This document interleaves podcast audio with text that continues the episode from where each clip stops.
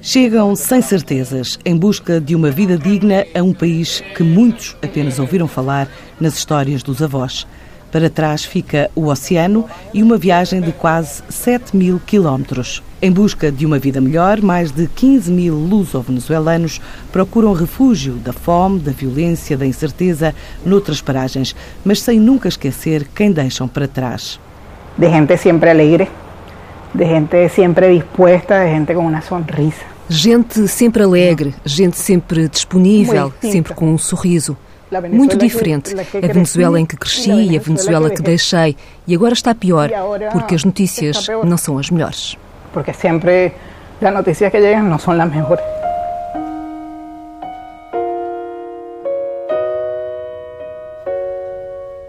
As estimativas oficiais apontam para cerca de 4 mil luso-venezuelanos refugiados em países vizinhos, outros 3 mil em Espanha e cerca de 8 mil em Portugal.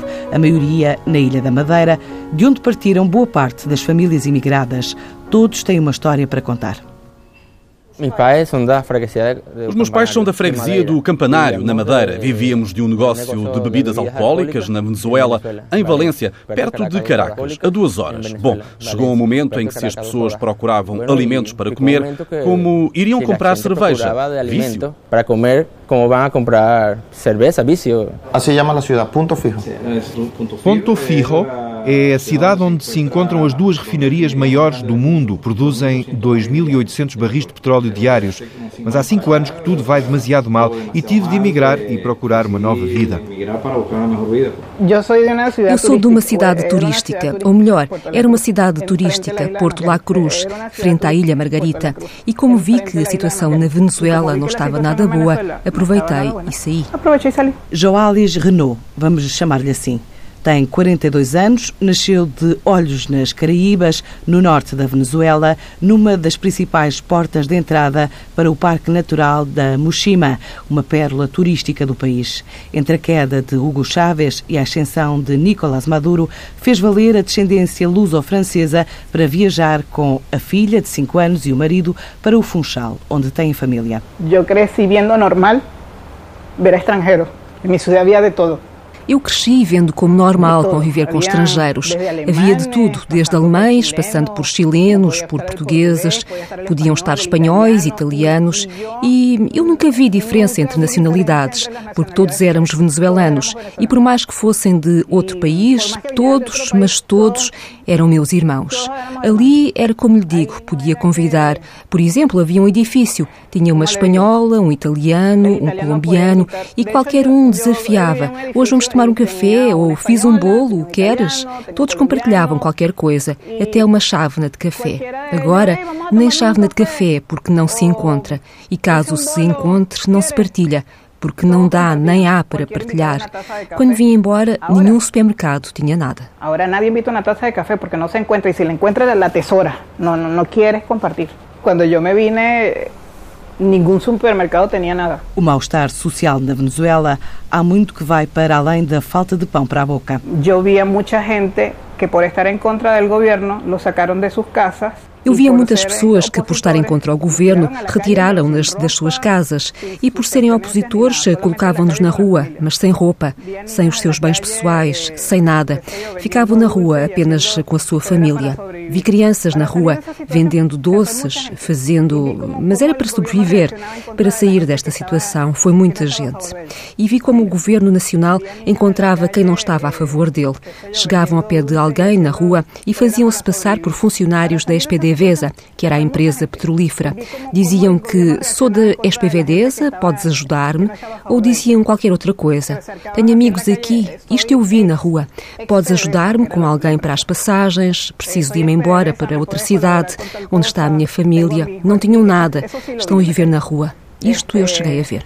Eh, me puedes ayudar con algo para el pasaje, necesito irme, qué sé yo, a otra ciudad donde está mi familia, me quedé sin nada, estoy en la calle con mis hijos, eso lo llegué a ver. Da mesma região, mas da capital do estado de Falcón, conhecida como a Cidade do Vento, Ponto Firro, criada nos anos 40 pela atividade petrolífera, são naturais dois irmãos engenheiros, Luís com 32 anos, Franklin com 42. Funcionários da refinaria falam do que faziam e do que deixaram para trás. Na parte de refinação eu trabalhava na parte de refinação, mesmo na fábrica. Tinha pessoal a cargo responsável por tudo o que era serviço de refinaria, desde água, a vapores, a eletricidade, a distribuir por toda a refinaria. Produzíamos 2.800 barris por dia. Mas de há cinco anos para cá ficou tudo demasiado mal. Quanto à economia, agravou-se demasiado. O dinheiro não chegava nem sequer para comprar comida. Até a infraestrutura da empresa decaiu. Faltava tudo. Nada se conseguia, quer na parte de saúde, igual na medicina, porque tornou-se tudo demasiado caro e existia muito pouco. A insegurança tornou-se demasiado forte, com assaltos a toda a hora. Mata-se uma pessoa para roubar um telemóvel. A mim assaltaram, roubaram o carro e quase me mataram. Então decidi emigrar para endireitar a minha vida, porque lá cada dia está pior. E decidi emigrar para buscar uma melhor vida, porque cada dia estava pior aí. Casi igual. Solo que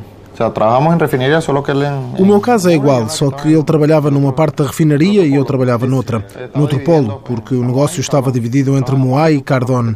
Eu trabalhava em Moai e ele na parte de Cardone. Ele trabalhava na parte dos serviços e eu na parte operacional de fornecimento.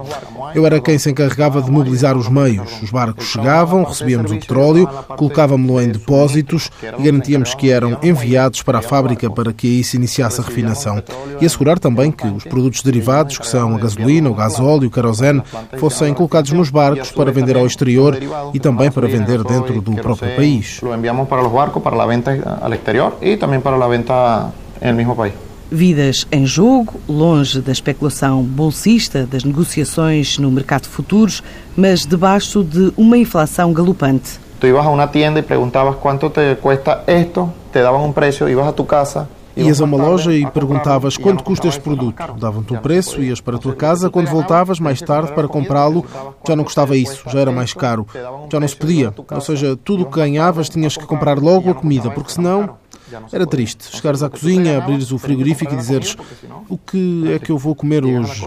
Isso era tão difícil, não tanto por mim, mas mais pelas crianças. Isso é bastante difícil. Não tanto por mim, pelos ninhos. Anteriormente, quando comecei a trabalhar, Antigamente, quando comecei a trabalhar, tinha um posto mais baixo, ganhava menos e o dinheiro chegava-me para tudo. Eu tinha casa, tinha carro e houve um tempo que até cheguei a comprar umas vacas.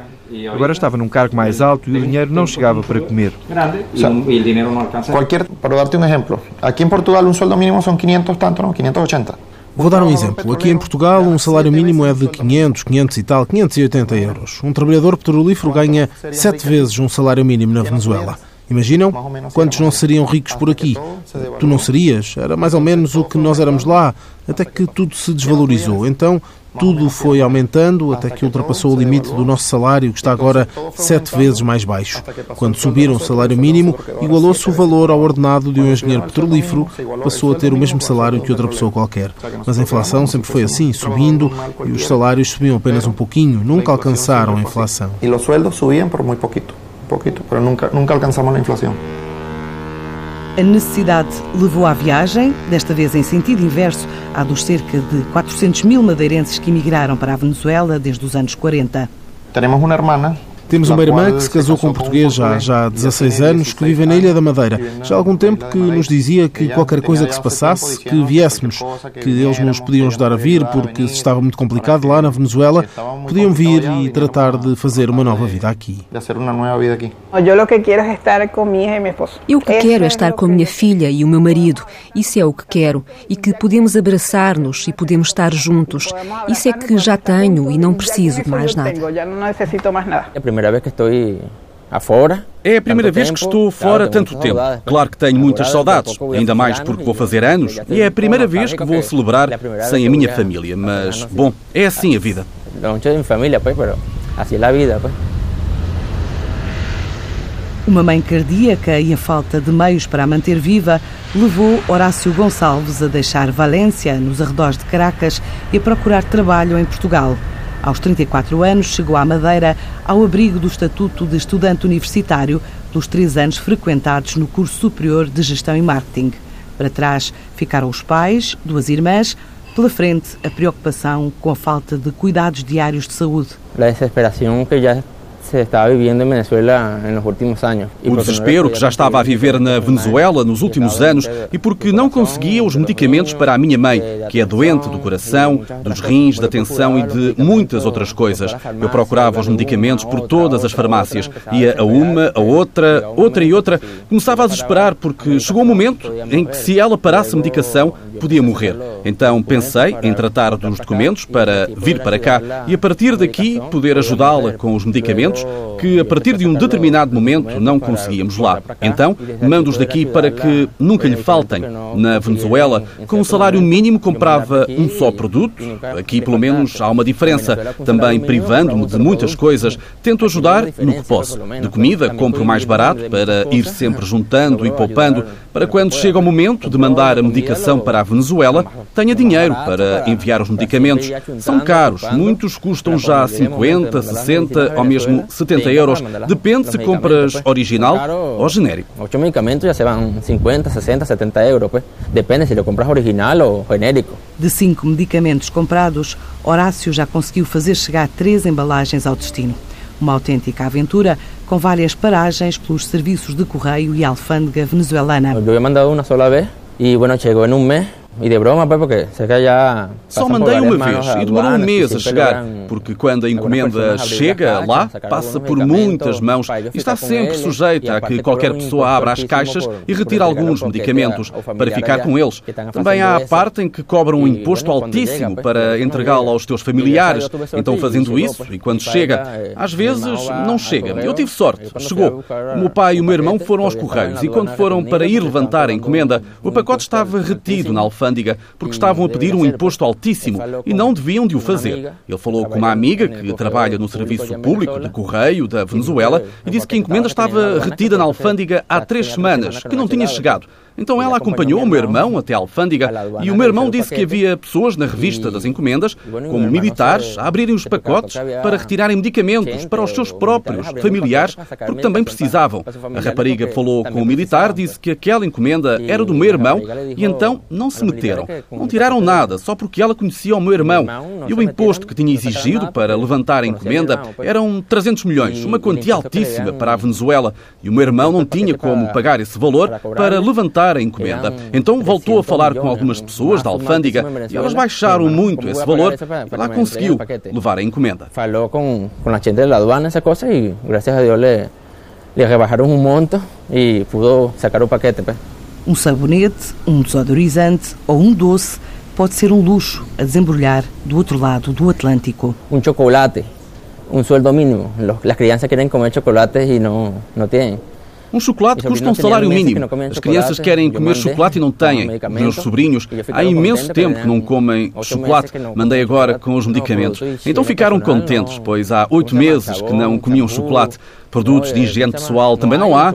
Como se chamam aqui? O sabonete. Não há no supermercado. Não há em lado nenhum para procurar e consegui-los. Quando se encontra, o preço é altíssimo. E as pessoas compram sabão, mas para lavar a roupa. E como desodorizante, usam limão com bicarbonato, porque não há, ou é demasiado caro para comprar. O desodorizante vêm-se aflitos para encontrar.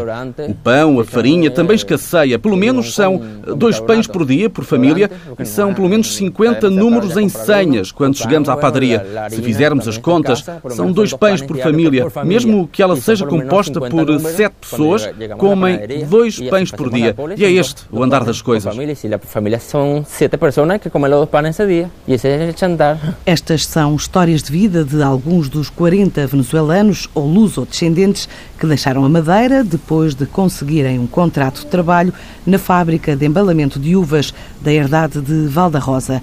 Chegaram a Ferreira do Alentejo na última primavera. A sensação é indiscutível, pues.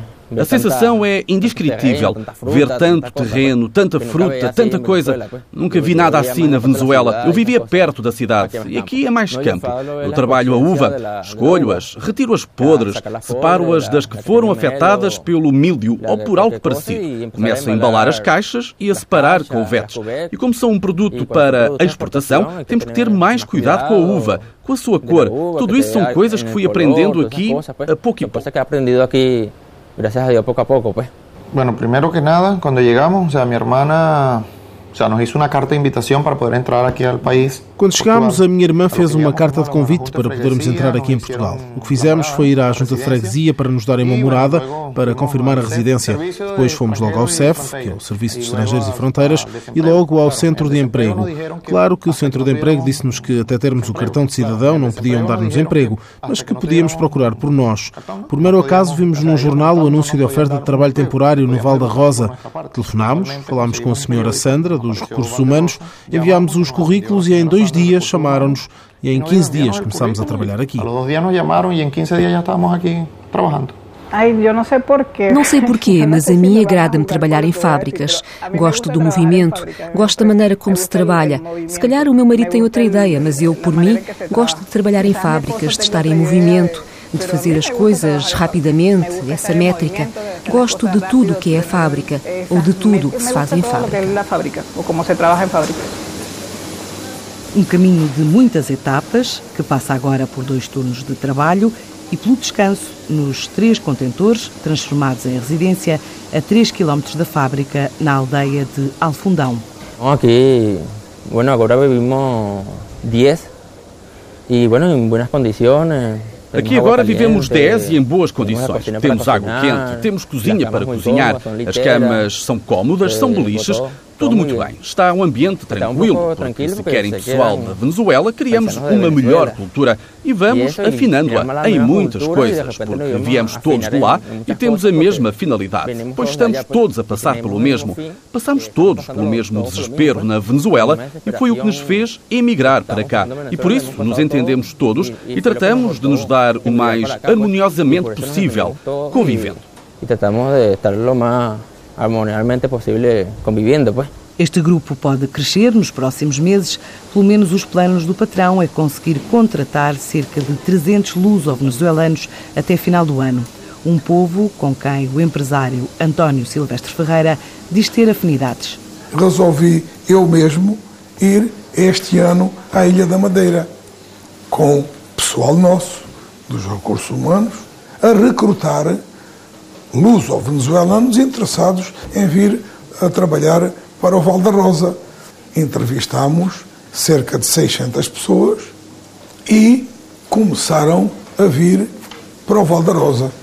Da primeira vez vieram 14, depois foram chamando uns outros e hoje temos uh, cerca de 40. Começamos a pensar em termos mais ambiciosos trazer 100 que passariam a fazer parte dos nossos quadros, especializadas nas diferentes áreas em que temos necessidade uh, durante todo o ano. Então, nós fizemos instalações para eles, instalações novas, boas, que temos já capacidade uh, para 48 pessoas e outras para 30. Além dessas 100 pessoas que virão fazer parte dos quadros do Val da Rosa. Depois precisamos, na altura dos trabalhos em campo e da colheita, precisamos de mais alguns centos de pessoas.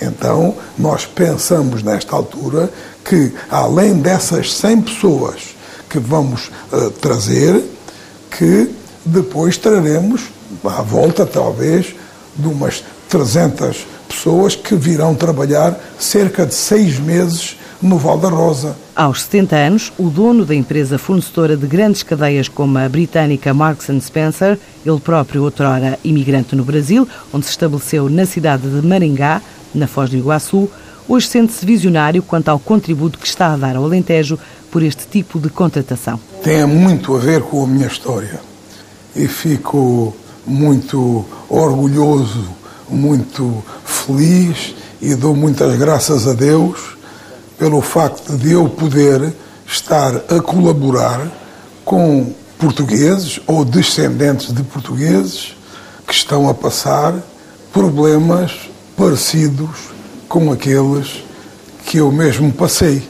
Naturalmente, uh, sinto-me privilegiado pelo facto de poder colaborar com eles. Eu acho que devemos fazer de tudo para que eles venham para nós e que tragam a sua força para nos ajudar a desenvolver esta maravilhosa região, agora ainda por cima com água, com abundância que o nosso Alqueva nos traz. Nem tudo é um mar de rosas. Neste grupo existem pelo menos cinco homens e três mulheres ainda sem documentação.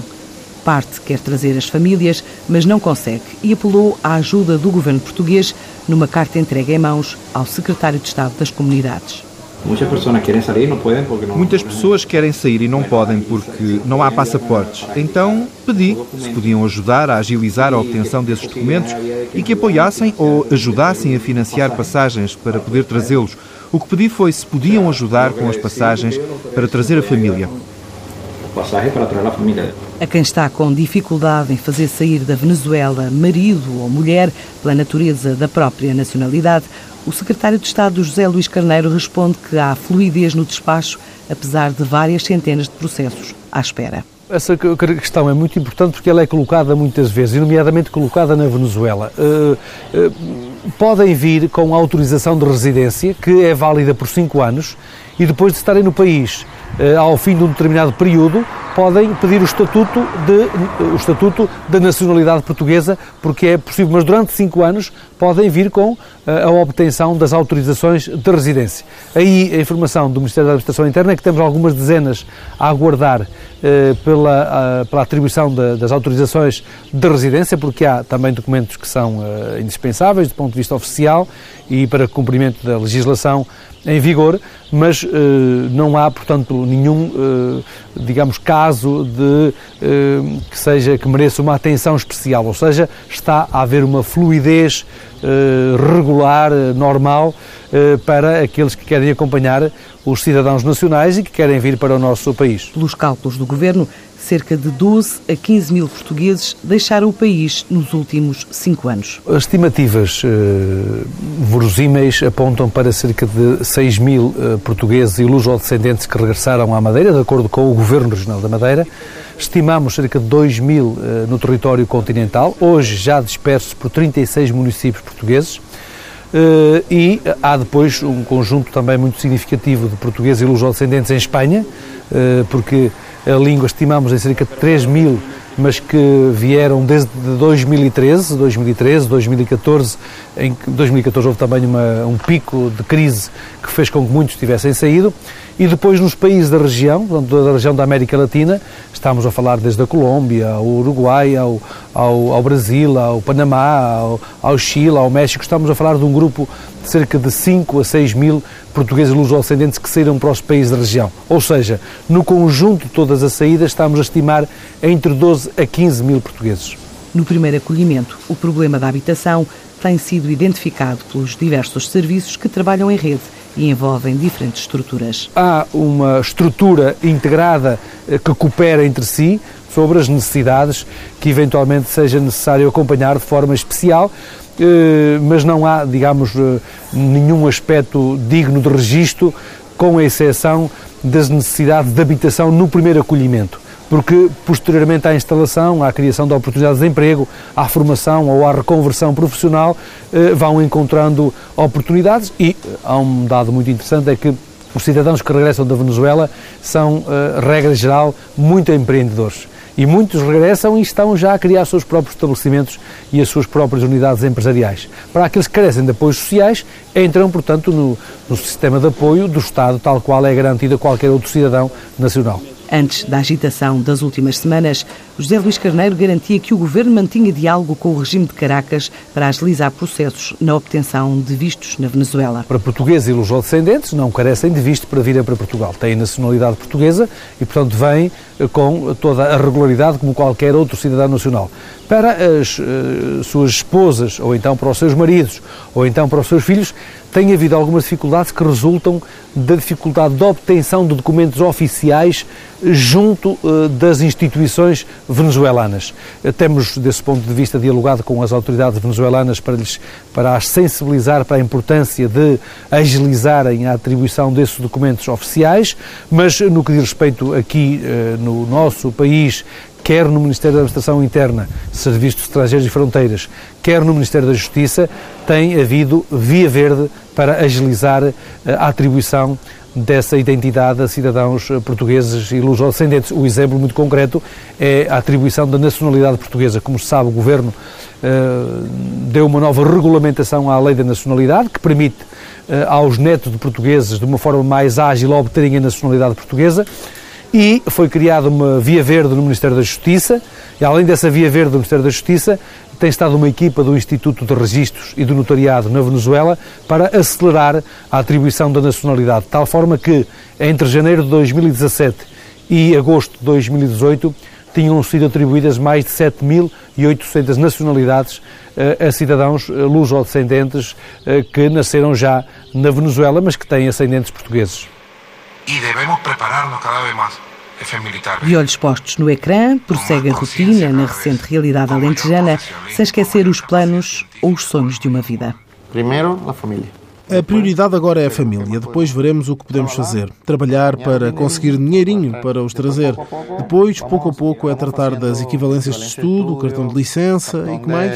Licença, estabelecer-me numa empresa, ficar fixa, prosseguir trabalhando e oferecer à minha filha uma vida de qualidade, estudo, segurança social, poder sair à rua, segurança económica, aquilo que eu e o pai conseguirmos com o nosso trabalho e que te posso dizer mais, muito amor e também gosto desta gente do interior porque são mais acessíveis, são muito simpáticos. Do interior para cá, porque é mais, como mais acessível, são muito simpáticos. Eu considero uma pessoa com muita fé. Tenho muita fé e só quero, de um momento para o outro, poder regressar à Venezuela. Não sei quando, mas vai mudar. E que aconteça o que estou esperando. Essa é a minha esperança. E, entretanto, estou aqui, desfrutando do momento e é isso que estou a fazer agora. É essa a minha esperança. E isso é o que estou a fazer agora, pues. Essa é a minha esperança. Eh, pero no es así muy movida, pero es la canción folclórica de Venezuela, pues. Te llevo en mi luz y tu aroma en mi piel y el alma en el corazón, en las instancias de espuma del mar y el horizonte se acerca y tu horizonte mis ojos.